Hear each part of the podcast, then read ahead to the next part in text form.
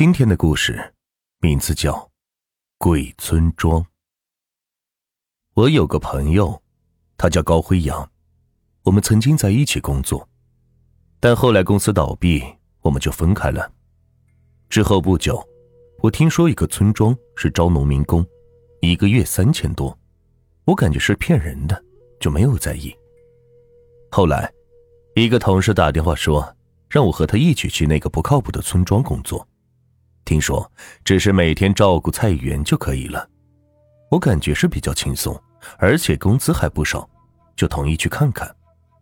我们踏上了十八路公交车，这个同事叫做谷子豪，不喜欢喝酒，但是烟却是他最大的爱好。他比我小两岁，父母都是乡下的，读完高中就毕业了。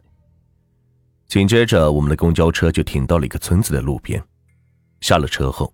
奇怪的是，这个村子连一个名字都没有，就像是显得更加神秘一般。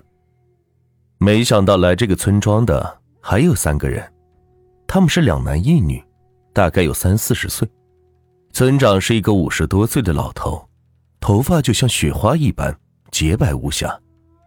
哎，这里边请，你们放心吧，在这里干活只是暂时的。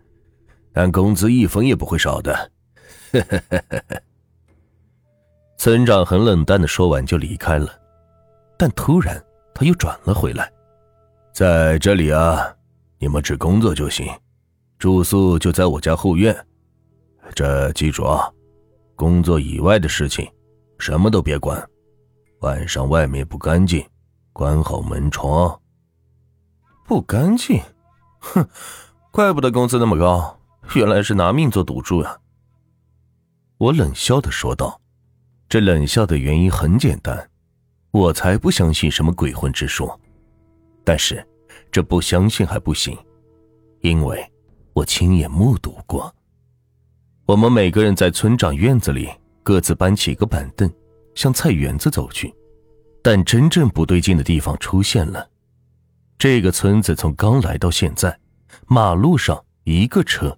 一个人都没有，只有村长和我们，这让我感觉到是非常奇怪。至少也应该出来个孩子什么的，竟然连只动物都没有看到过。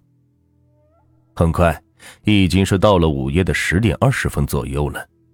村长的后院是非常冷淡，连微微的风声都听的是清清楚楚。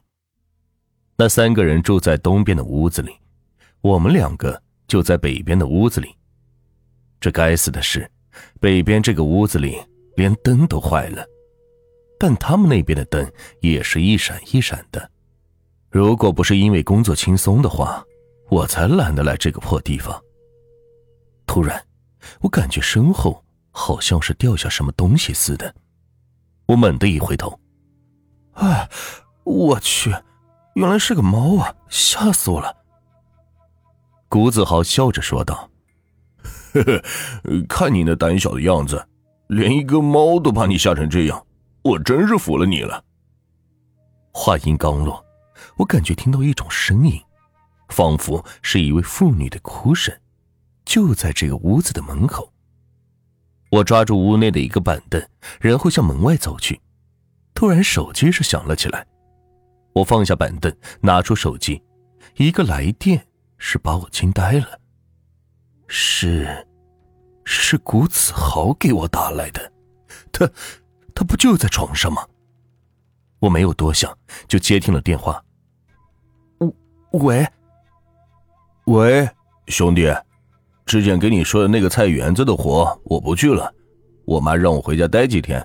如果你想去，你就去看看吧。我的天哪，这，这怎么可能？我用手机照了照床上，根本是没有一个人，也就是说是我自己一个人来的。我急忙向对面的屋子跑去，我拼了命的拍了拍门。天哪，这门开了，可是里边一个人也没有。原来在这里工作的，一直只有我一个人。我又拼命的跑回自己的屋子内，准备明天天一亮就离开这个鬼地方。这时，我躺在床上，但又感觉到有一个声音在我耳边响起：“孩子，抱歉，你压着我手了，可以起来一下吗？”我全身打了一个冷颤，转头一看，我的妈呀！一一个老太太的尸体就在我的旁边，我吓得是滚下了床，但好像又感觉有人在床底下。床底下有个男人，我费了好大的劲才把那男人给拉了出来。那是个大约五十多岁的中年人，但头发已经如雪一般白了。那是，那是村长。床上的是他的老伴。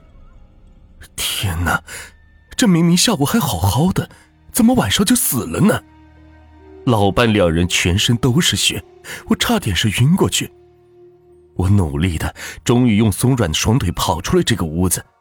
我向大路跑去，但就在跑到大路的那一刻，我发现旁边的屋子是亮着灯。我想把这怪事说给这户人家听，但刚走到院子，我却发现，这所院子的垂杨柳下是挂着一个人，屋子里还躺着两个人。我又跑了出去，一家一户的找活人，但我一直找到凌晨三点多。才发现这个村子里根本没有一个活人，家家户户都是尸体。这、这、这到底是怎么回事？谁也说不清楚。后来，我终于是逃了出来，把这件事是告诉了民警。当民警去那个诡异的村庄去调查时，之前死去的村民住户都是好好的。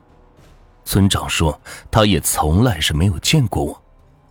也因此，我差点犯了罪，这也是两年之前的事情了。我怎么也搞不懂，难道真的存在什么鬼魂吗？还是村子里人故意的恶作剧呢？后来，我把这个亲身经历的故事讲给朋友、同事们听，他们都说我在开玩笑，根本不相信。但我知道，有一个人他真的相信了，那个人就是谷子豪。我们两个什么事情都说过，他对我一直很信任，我也对他很尊敬。这世间到底有没有鬼？不要说没有，因为没有人知道，也没有人会肯定，因为你没见过，我也没见过。